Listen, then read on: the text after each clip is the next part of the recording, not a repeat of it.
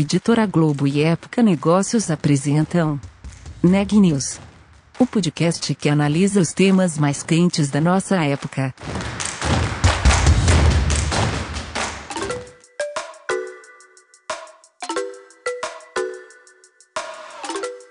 Olá, eu sou Daniela Frabasile e esse é mais um Negcast, a série de reportagens especiais sobre a pandemia do novo coronavírus. Hoje eu estou com a nossa repórter Sabrina Bezerra para falar sobre a Lei 13.979, aprovada neste ano e que estabelece os procedimentos de quarentena e isolamento no Brasil. Durante a entrevista, o Kleber explica, de acordo com a lei, qual a diferença de isolamento e quarentena, quando a empresa pode determinar se o funcionário vai ficar em casa ou não, se a lei impede que as pessoas façam viagem para dentro e fora do país e o que acontece se o cidadão descumprir a lei. Confira. A lei número 13.979, de 6 de fevereiro deste ano, destaca as medidas que devem ser tomadas pelo governo para proteger a população do novo coronavírus, o causador da doença Covid-19. De acordo com a lei, o isolamento e a quarentena poderão ser adotados, certo? Correto. Tanto o isolamento quanto a quarentena poderão ser adotados. Em quais situações? É, bom, é, é, primeiro, Sabrina, eu queria fazer uma distinção entre isolamento e quarentena que eu acho que é muito relevante, tá? O isolamento, ele trata da, da, das situações em que a pessoa está doente ou contaminada, portanto, é, é, nas situações em que ela manifesta os sintomas da doença ou que mesmo não manifestando os sintomas da doença, ela está contaminada, tá? É, já a quarentena, ela trata das pessoas que têm uma suspeita de contaminação, mas que não estejam doentes. Então, nessas situações que a lei trata, é, os empregadores, né, as empresas, elas podem pedir a seus empregados, por exemplo, é, que fiquem afastados do trabalho. E esse afastamento, ele é, sim, obrigatório. Né? Então, se a pessoa estiver, portanto, contaminada é, com a doença, ela, ela sofrerá o isolamento obrigatoriamente, e se ela tiver com suspeita é, de, de, de, estar com doença, ela poderá ser colocada em quarentena pelo empregador. Né? Nessas condições, é, nessas situações, elas são obrigatórias. Entendi, bacana, Kleber. Então, caso a empresa queira colocar o funcionário em quarentena, a empresa tem esse direito ou não? Ela tem esse direito. A, a, lei que estabeleceu os conceitos de quarentena e isolamento, a Lei 13.979, ela estabelece que ninguém pode, é, estando dentro desse universo de, de, de possíveis é, pessoas infectadas, né, no caso do isolamento, ou, ou, ou com a suspeita de ter a doença, no caso da quarentena, se negar a uh, ficarem nessas condições. Então, o empregador pode sim determinar que a pessoa fique é, fora do trabalho, longe, afastado do trabalho, se ela estiver em uma dessas duas circunstâncias. Entendi. E caso o funcionário recuse, ele pode recusar ou não?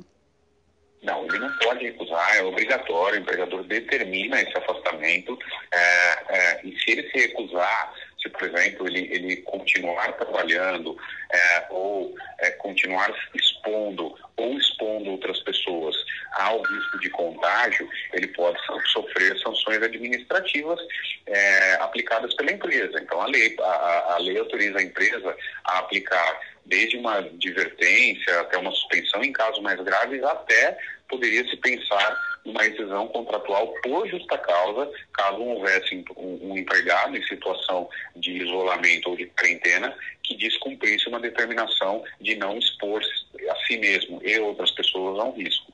A lei impede que as pessoas façam viagens para dentro e fora do país ou não? Não, a lei, não, a lei na, na nossa visão, especialmente eu estou me referindo aos empregados, né, numa situação é, do direito do trabalho, a lei não necessariamente impede pessoas de se locomover. a não ser nas hipóteses de isolamento, né, que a pessoa está doente, lembra que ela, não, ela tem que ficar isolada, a lei obriga que a pessoa fique isolada. Mas, no geral, né, exceção a hipótese de isolamento, é, é, há uma recomendação das autoridades públicas de que a pessoa é, se abstenha, evite é, viajar para dentro e fora do país. Mas isso é muito mais uma recomendação do que propriamente uma obrigação. Então, se um empregado quiser, por exemplo, tirar férias e é, assumindo os riscos disso, assumindo o risco de que ele pode se, se contaminar, viajar de férias é, para outros países, por exemplo, ele pode. Não há uma imposição legal, né? Eu estou me referindo, obviamente, ao empregado que não tem nenhum sintoma e nenhuma suspeita é, de ter o vírus. É, então há uma recomendação, mas não uma obrigação legal. Entendi. Então a lei não proíbe de viajar tanto dentro quanto fora do país. Ele pode sim. Isso, exceto os casos, uh, como eu coloquei, exceto os casos de isolamento uh, em que o empregado, enfim, está doente e aí ele não pode uhum. uh, viajar, né? Mas um empregado comum, um trabalhador comum que está fora do trabalho por qualquer motivo, ou está trabalhando e foi colocado em férias, ou teve férias, é, ou por qualquer outro motivo precise viajar a trabalho, por exemplo, a lei não impede é, a, a, pessoa de, de viajar. Né? Entendi. Bacana, Kleber. É, a lei também diz para o funcionário que estiver em isolamento ou quarentena será considerada falta justificada no trabalho, tanto em serviço público como em atividade laboral privada. Quando falamos em falta justificada, o funcionário poderá ter desconto do banco de horas ou desconto do salário. Como que funciona essa questão, Kleber?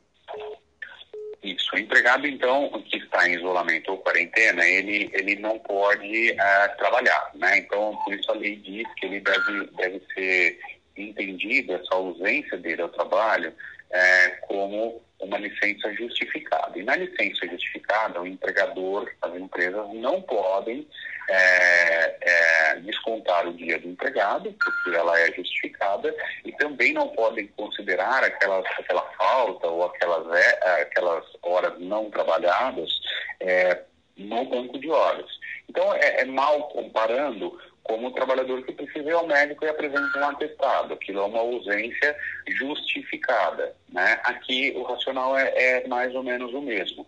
Então o trabalhador ele fica em casa, isolado ou em quarentena, é, não presta serviços e ao não prestar serviços o empregador não pode é, descontar esses dias de trabalho dele, pelo menos até o 15 quinto dia. Né? Nas situações, por exemplo, de isolamento, em que o sujeito está com a doença, está em casa e ficou uhum. afastado é, durante os 15 primeiros dias, o, o, empregador deverá pagar o salário integral desses 15 primeiros dias e, a partir do 16, o empregador pode encaminhar essa pessoa para o INSS, onde ele vai receber o benefício auxílio doença do INSS, já que ele precisa, ou se ele precisar, ficar afastado mais do que 15 dias do trabalho em isolamento ou em quarentena. E, e, e no caso da quarentena, funciona da mesma forma? Também. É, o trabalhador em quarentena, ele também não pode presencialmente trabalhar, né? ele não pode ir até o local de trabalho, prestar serviços e, portanto, é a mesma, é a mesma coisa. Ele tem que ficar em casa é, em licença remunerada, em, em, em, licença justificada e, portanto, remunerada. Entendi. É, Kleber, obrigada. Para a gente fechar, é, a gente tem recebido perguntas dos nossos leitores que estão preocupados em como se virar se por acaso precisar ficar em isolamento ou quarentena. Eles querem saber se o governo tem obrigação de oferecer comida ou garantir atendimento domiciliar se estiver passando mal, por exemplo. Como que funciona? Você consegue destrinchar um pouquinho para gente? É, o, o, o governo está tentando adotar várias medidas Sabrina, no sentido de uh, tentar buscar soluções que possam ajudar as pessoas que estão uh, fora do sistema médico, né, e, portanto não internadas, uh, estão em casa e estão em dificuldades ocasionadas por essa pandemia de coronavírus. Então, essa é uma tentativa do governo de criar algumas medidas, está se estudando, como, por exemplo, criar mecanismos como vouchers financeiros que autoriza pessoas a sacar determinados valores para fim de fazer frente a essas situações de maiores necessidades. É, é, está é, sendo estudada outras medidas econômicas para ajudar as pessoas em estado de maior carência. É, é, mas dizer que o governo tem uma obrigação de fornecer é, comidas e atendimento domiciliar para quem estiver passando mal, é, eu, eu, acho que não, tá? É, oferecer comida é, muito difícil, o governo tem uma situação em que existe uma previdência social, a previdência e a assistência social são responsáveis a tentar dar algum meio de é, de, de, de subsistência para as pessoas que não têm condições, então o governo tem essa função social, né? mas isso é feito dentro de um regramento que existe de assistência social, de assistencialismo social. É, e de fornecer uh, assistência médica, o governo tem o SUS, né, que é o Sistema Único de Saúde, que uh, uh, é obrigação do governo custear.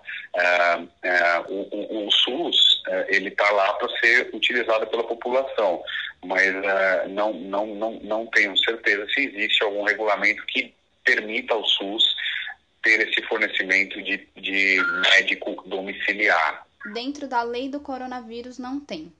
Não, dentro da lei do coronavírus uh, não tem essa obrigação do governo.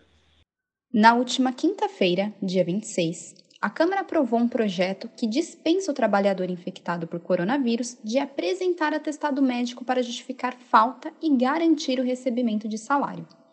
O objetivo é evitar uma corrida aos hospitais para quem tem sintomas leves apenas em busca do atestado e conter, claro, a propagação do vírus. A matéria ainda precisa ser aprovada pelo Senado para virar lei. Notícias do dia. Muito obrigada, Sabrina. Nessa sexta-feira, 27 de março, o governo brasileiro anunciou um fundo de 40 bilhões de reais para financiar parte da folha de pagamento de micro e pequenas empresas. O fundo deve cobrir os salários dos funcionários por dois meses. O objetivo é atingir 1 milhão e 400 mil empresas e 2 milhões e 200 mil pessoas. Essa é mais uma tentativa do governo de amenizar os impactos econômicos da pandemia do novo coronavírus. A Câmara dos Deputados aprovou também um auxílio emergencial de 600 reais por mês para trabalhadores autônomos, desempregados e microempreendedores de baixa renda.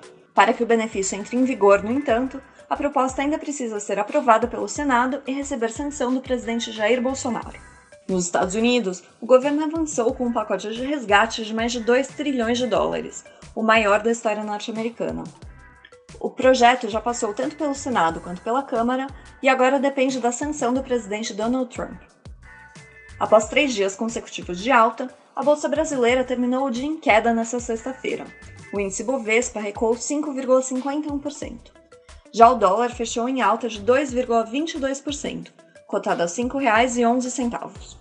Essa é a sexta semana consecutiva de valorização da moeda norte-americana frente ao real. E o Ministério da Saúde atualizou os números do coronavírus no Brasil. Até agora, a pasta contabiliza 3.417 casos, com 92 mortes. O Neg News de hoje fica por aqui. Até mais!